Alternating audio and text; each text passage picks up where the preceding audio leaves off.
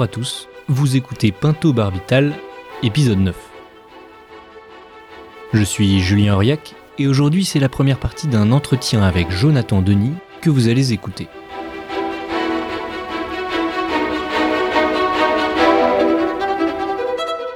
Il nous parlera de l'esprit d'histoire de l'association pour le droit de mourir dans la dignité, de son histoire personnelle avec l'association et de ses engagements en faveur de la légalisation en France de l'aide active à mourir à la manière belge.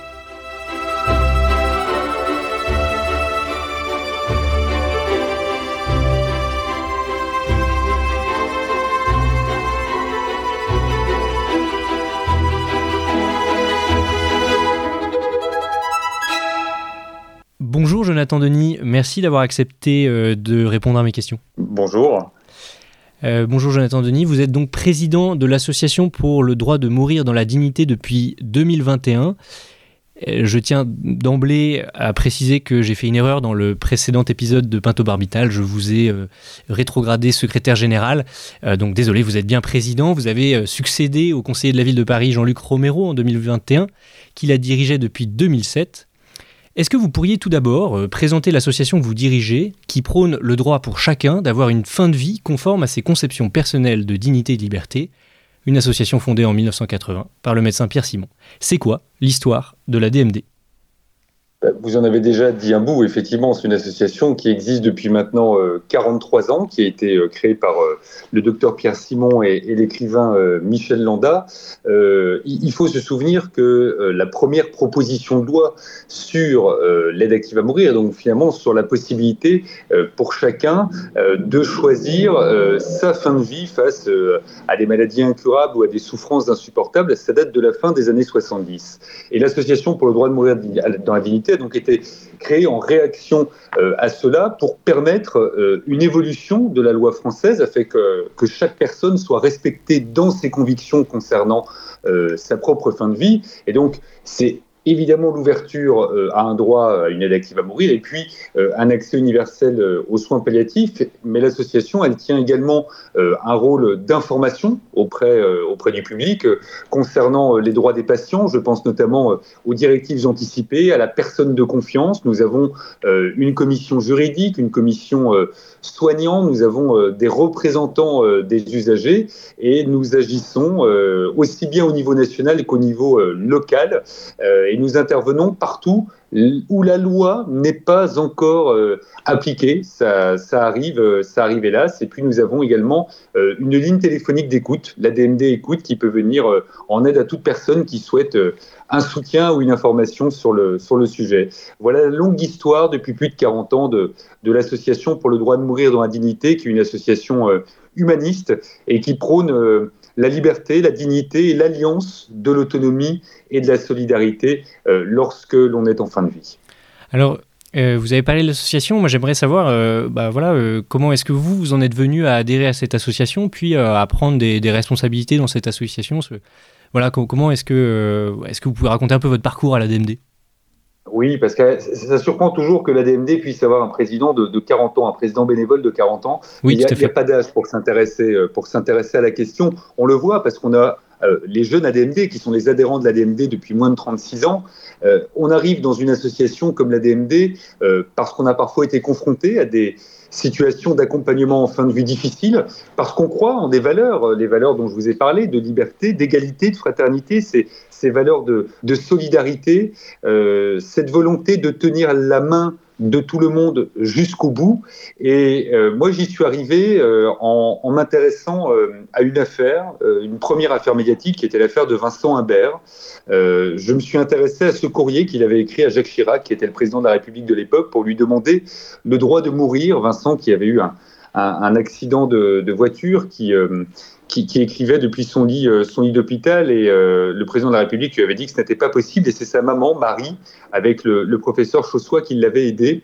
Et ça m'avait euh, alerté que dans notre pays, on ne puisse pas disposer librement de son corps et de sa mort quand les souffrances étaient insupportables. Et puis par la suite, euh, je me suis retrouvé confronté euh, à un cas euh, beaucoup plus personnel avec mon, papa qui a eu un, cancer généralisé et qui avait ses souffrances physiques et psychiques insupportables et qui voulait décider quand éteindre la lumière. C'est ce qu'il a fait. il s'est procuré des, des médicaments, un peu dans ce qu'on trouve en Oregon. Il s'est procuré illégalement sur Internet. il en avait parlé avec mon frère, avec moi, et puis il les a pris seul pour ne pas nous associer à cela qu'il y a un risque juridique derrière pour nous.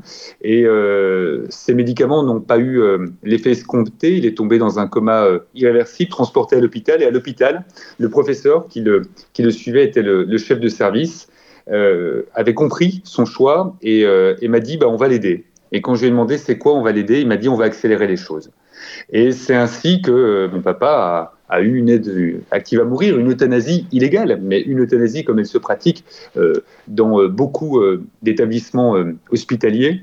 Et ce jour-là, je me suis dit, je vais me battre pour qu'il n'y ait pas d'autres enfants qui aient finalement à avoir les bonnes connaissances ou le bon réseau pour accéder à ce dernier acte d'amour, à cette demande, à cette promesse qu'ils ont fait à leurs parents, et pour faire évoluer la loi. Et ensuite, bah, c'est voilà l'engagement auprès de, des jeunes ADMD avec euh, l'ancien secrétaire général, euh, euh, le défunt Christophe Michel Romero, puis aux côtés de Jean-Luc Romero, j'en ai été secrétaire général de l'ADMD.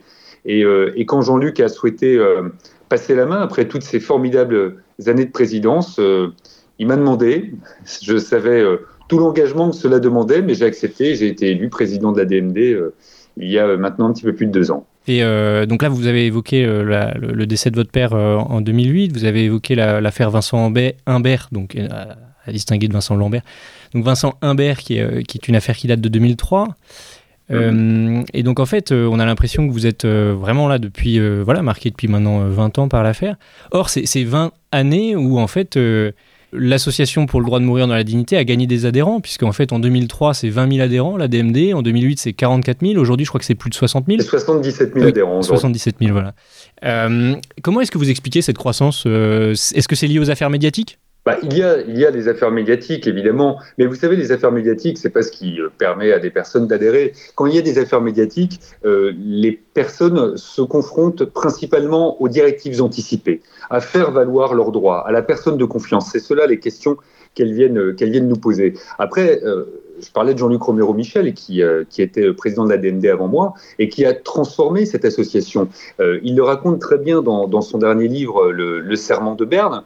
Euh, quand il prend la DND, c'est une petite association où il ne faut pas dire qu'on est adhérent de la DND, où le journal de la DND, il est envoyé à domicile, mais on n'arrive pas à savoir que c'est le journal de la DND. Tout ça est, est un peu caché, et Jean-Luc Romero a donné cette force de frappe médiatique à l'association et a permis euh, justement qu'il y ait euh, la bataille de l'opinion qui soit gagnée, a permis euh, que la bataille parlementaire soit, également gagnée. Et donc il y a de plus en plus de personnes qui rejoignent la DMD parce qu'elles veulent participer à, à, ce combat pour obtenir une nouvelle loi parce qu'elles ne comprennent pas qu'encore aujourd'hui dans notre pays, l'aide active à mourir soit toujours interdite et que finalement, on n'arrive pas à se dire que ouvrir un nouveau droit ne sera une obligation pour personne. Donc c'est cela euh, le, combat de la DMD. Je pense que c'est parce que ces personnes, euh, des personnes se reconnaissent dans ces valeurs qu'elles viennent adhérer fortement à notre association. Et puis au-delà de la DMD, je, le dis, euh, je le dis d'emblée, euh, moi je suis très fier avec euh, Mathias Savignac, qui est le président de MGEN, d'avoir co-créé un pacte progressiste, républicain et laïque sur la fin de vie qui rassemble aujourd'hui 26 organisations qui parlaient de leur côté de la fin de vie et qui aujourd'hui se sont réunies pour faire valoir leurs forces, leurs convictions dans ce combat. Euh, merci, on, en reparlera sans doute de ce pacte.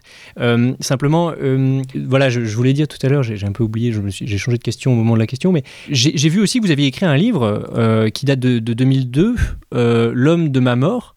qui est en fait antérieur même à, tout ça, où vous parlez d'un certain Yorick Bruxelles atteint de la sclérose en plaques et j'ai pu lire qu'il s'agissait d'un roman à, à, clé autobiographique.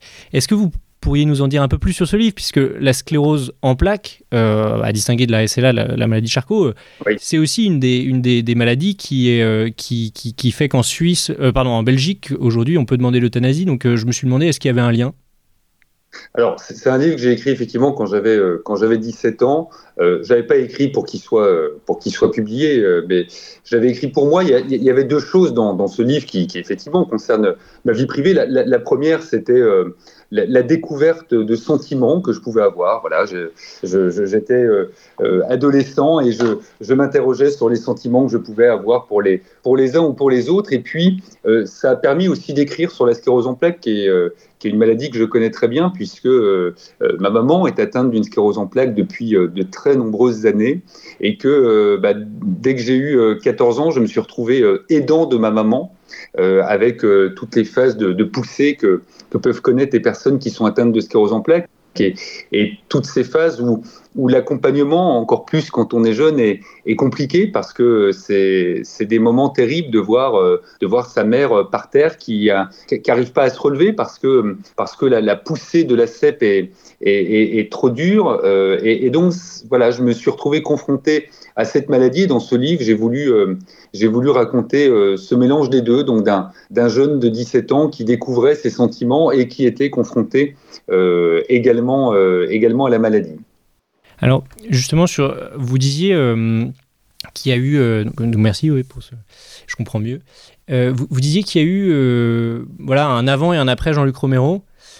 dans, la, dans l'histoire de la DMD, bah, au début de la DMD, ça commence, je dirais, avec une histoire quand même assez mouvementée, puisque il y a ce guide de l'autodélivrance qui est une sorte de manuel pour essayer d'organiser justement euh, les savoirs autour du, suicide par ingestion euh, de médicaments. Euh, et puis, on a quand même l'impression que bah, la DMD avant Jean-Luc Romero, c'est déjà quand même une association qui porte une voix assez forte. Est-ce que, est d'aujourd'hui se situe dans la droite ligne de la DMD qui publiait un guide de l'autodélivrance en 1982 Aujourd'hui, on dit très clairement, l'association, elle s'interdit toute incitation au, suicide.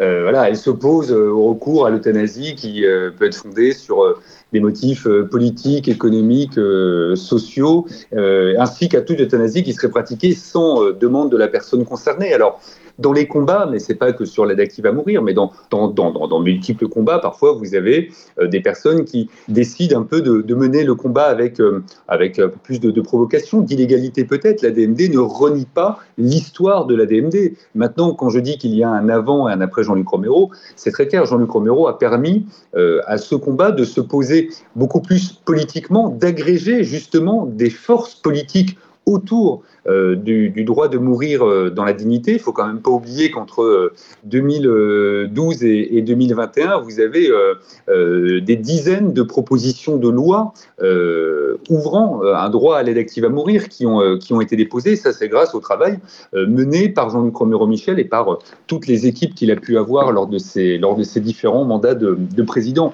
Donc, aujourd'hui, je ne sais pas si on peut dire que l'association est, plus euh, modérée dans, ses propos, dans sa façon euh, de, de participer euh, à la co-construction d'un projet de loi, d'un plan de soins palliatifs. Ça, on l'assume. On l'assume parfaitement, mais on assume parfaitement aussi l'histoire de l'association pour le droit de mourir dans la dignité qui, qui, a, plus de, qui a plus de 40 ans d'existence. Oui, alors euh, justement, à ce niveau-là, il y a quelque chose qui m'a fait sourire parce que moi je connaissais pas du tout ça, mais c'est en 2012, j'ai vu par exemple que euh, y a eu cette campagne de Jean-Luc Romero euh, qui eh bien mettait les candidats à la présidence de la République, Nicolas Sarkozy, Marine Le Pen et François Bayrou sont représentés sur un lit de mort. On voit ici qu'il y, a quand même quelque chose d'assez euh, un sens de, la communication, on pourrait dire. Euh, alors sur cette euh, sur ces engagements de, de la DMD, vous avez parlé de ce pacte progressiste qui est donc co-signé avec le président de la MGEN. Pourquoi est-ce que, comment dire, je veux dire, vous êtes une association militante, mais la MGEN, c'est a priori pas, pas cela. Donc, euh, comment ça se fait qu'en fait la MGN prenne position avec vous euh, sur ce sujet-là?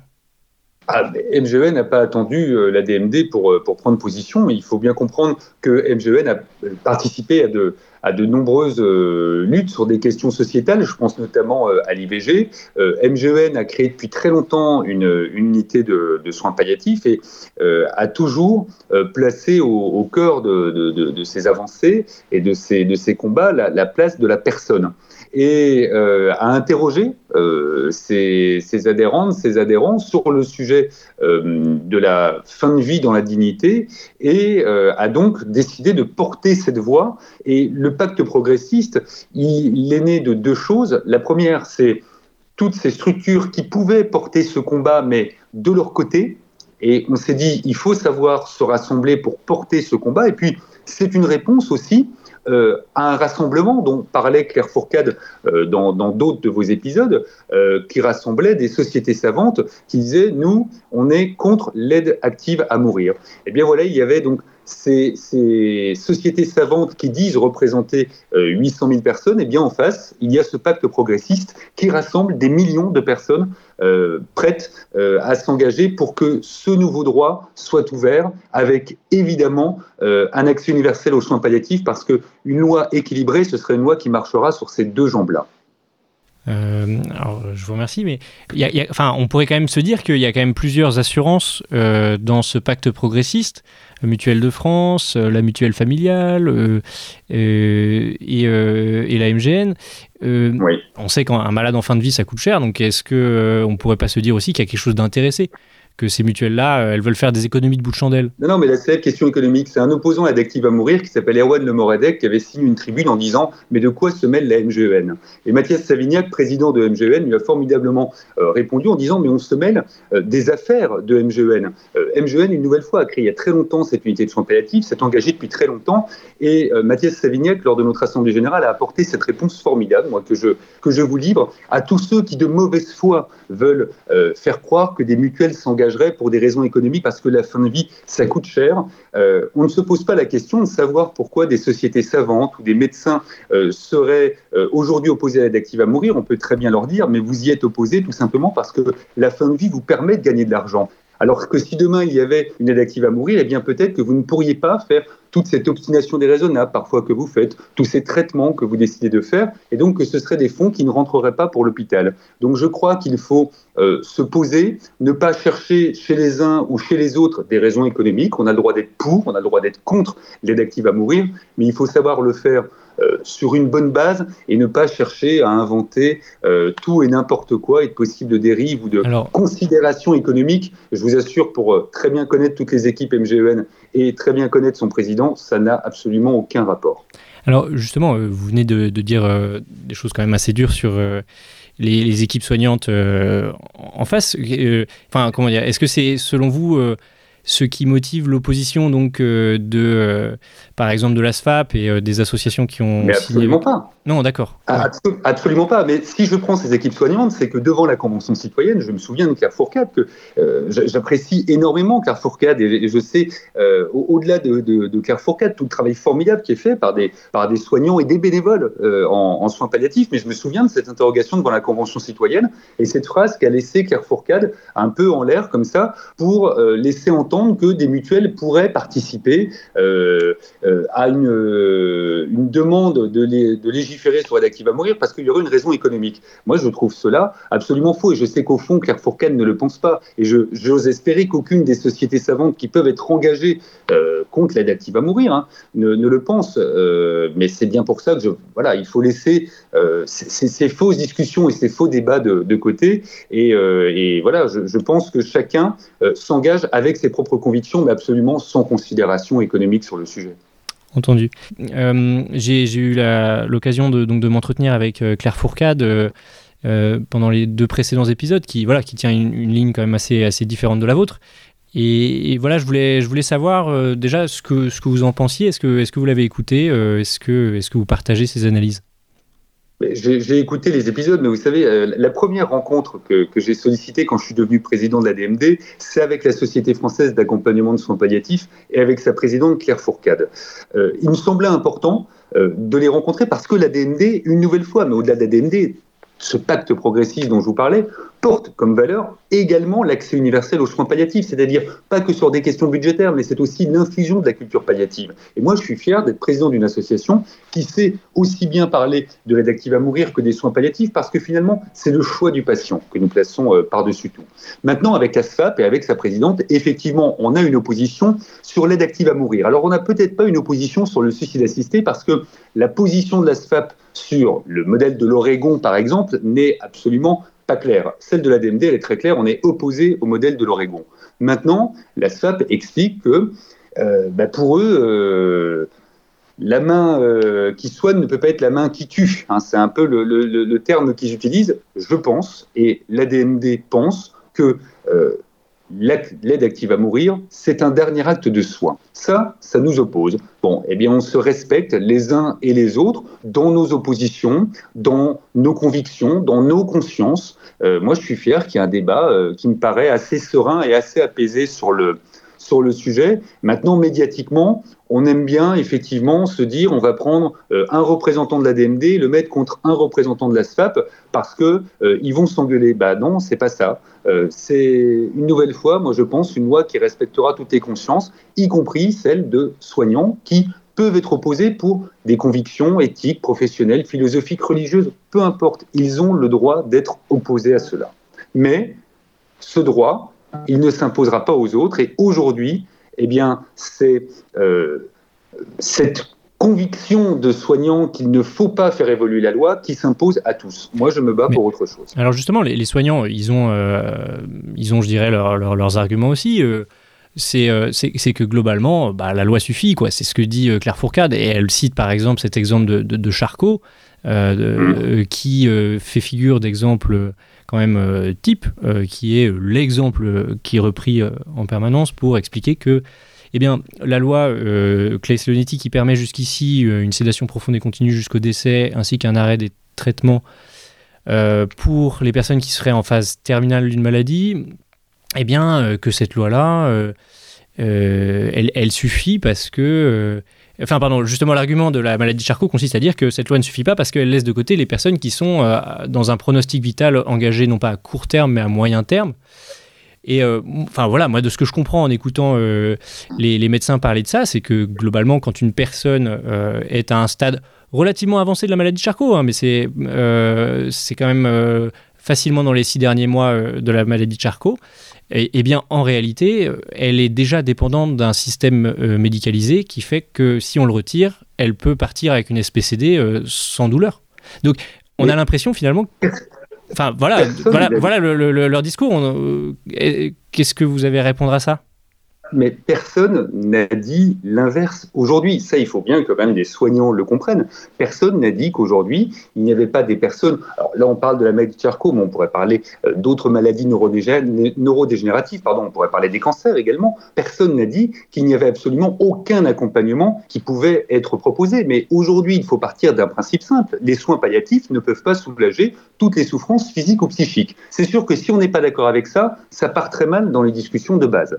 Mais je pense qu'aujourd'hui, l'immense majorité des personnes est d'accord euh, avec cela.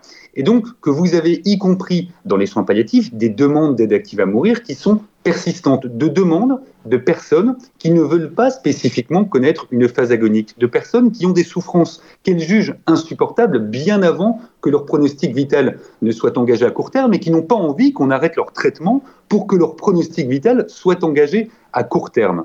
Euh, moi, j'accompagne euh, euh, une, une, amie qui est devenue une amie dans ce combat, qui s'appelle Catherine Icardi-Lazarev, qui, a, qui est atteinte de la SLA, qui a la maladie de Charcot. Catherine, elle n'a pas envie de connaître cette phase agonique, elle n'a pas envie qu'on lui dise, écoute Catherine, il faut qu'on arrête la ventilation, etc.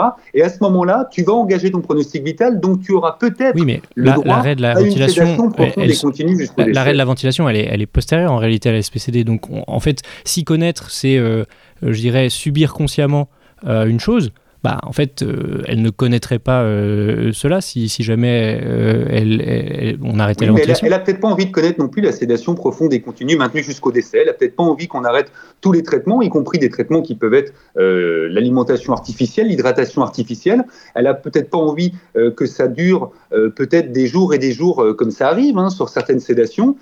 ça s'appelle je, une comprends pas pourquoi. De, choix. Parce que la, sédation, on ne connaît pas la sédation. C'est la sédation éteint la conscience. C'est difficile de comprendre, de, comprendre que ce n'est pas à moi, à vous, à quelqu'un d'autre d'imposer quelque chose à une personne qui a ses souffrances, mais c'est bien à la personne qui souffre, qui est au centre du lit, d'être au cœur de son parcours de soins et d'être au cœur de sa décision. C'est une grande inversion. Hein dans le consentement et aujourd'hui dans le domaine médical que nous avons, mais d'autres pays euh, ont, su le, faire. Regardons comment ça fonctionne dans ces, dans ces autres pays et sachons le faire, euh, sachons le, faire chez nous. Mais aujourd'hui, je suis désolé, la mission d'évaluation de la loi Claes-Leonetti l'a bien montré. Je ne dis pas c'est une mauvaise loi, Je dis c'est une loi insuffisante. Par contre, il ne faut pas oublier aujourd'hui que de nombreux médecins qui s'expriment en nous expliquant que cette loi de 2016 est une loi formidable, il faut se rappeler leurs propos avant. Il faut se rappeler le propos de l'ancien président de la SFAP qui n'avait pas de mots assez durs contre ce que était la sédation profonde et continue jusqu'au décès, contre ce qu'allait devenir cette loi de 2016. On nous disait la loi de 2016, c'est la loi qui va mettre à mal tous les soins palliatifs, c'est la loi qui va permettre l'euthanasie. Et aujourd'hui, on nous dit cette loi est formidable. Non, je pense qu'il faut savoir raison garder, se poser et comprendre que toutes les lois qui ont eu lieu, toutes les lois qui ont été faites, elles ont oublié une chose, mais une chose principale, c'est la place du patient, c'est la place de la parole et du respect de la parole de celui qui doit être au centre et au cœur de ces décisions et de ces décisions de vie et de fin de vie. On ne parle pas de gens qui veulent mourir. J'ai entendu Claire Fourcade le dire euh, lors, de, lors de vos entretiens. C'est pas une différence entre les gens qui vont mourir et les gens qui veulent mourir. Je vous parlais de Catherine Icardi tout à l'heure. Catherine Icardi, elle le sait, elle va mourir. Alors effectivement, elle va peut-être pas mourir demain ou après-demain. Mais Catherine, elle veut pas mourir. Si on lui propose de guérir, de vivre, elle demandera de le faire jusqu'au bout. Mais elle ne veut plus de ses souffrances elle ne supporte plus ces souffrances. Nous sommes personne pour les euh, juger, mais nous mais devons. Il y, a juste quelque chose que je comprends pas, c'est quand, vous dites, euh, elle a peut-être pas envie de, connaître la SPCD, mais on ne connaît pas la SPCD puisque la SPCD éteint la possibilité de connaître. Donc il y, a quelque chose que je comprends pas en, réalité là-dedans. Elle n'a peut-être pas envie d'être accompagnée dans le cadre d'une sédation profonde et continue maintenue jusqu'au décès. Elle n'a peut-être pas envie qu'on lui dise il faut arrêter tes traitements pour engager ton pronostic vital à court terme.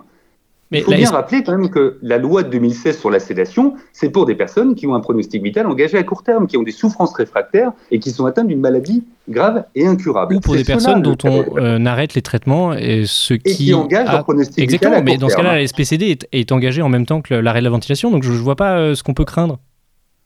Eh bien, écoutez, proposez-le à Catherine Icardi, interviewez-la, et puis écoutez ce que vous dira Catherine, mais écoutez ce que vous diront d'autres il y a des personnes qui peuvent souhaiter, il y a des personnes qui peuvent accéder, évidemment, et qui diront, bah, moi, ça me convient parfaitement. Et il y en a aujourd'hui qui vous disent, je suis exclu de la décision parce que je ne veux pas connaître ces phases-là. C'est tout simplement, je vous le dis, c'est une inversion du consentement. Ça peut être difficile à comprendre pour certains, mais c'est remettre dans le cœur d'une démocratie sanitaire le choix du patient au centre. C'est tout simplement cela. C'est une question d'une alliance entre l'autonomie et la solidarité. Et là-dessus, on peut écouter ce qu'a dit le comité d'éthique, on peut écouter ce qu'a dit l'Académie nationale de médecine, on peut écouter ce qu'a dit la Convention citoyenne, on peut écouter ce que dit la DMD depuis plus de 40 ans. C'est exactement cela.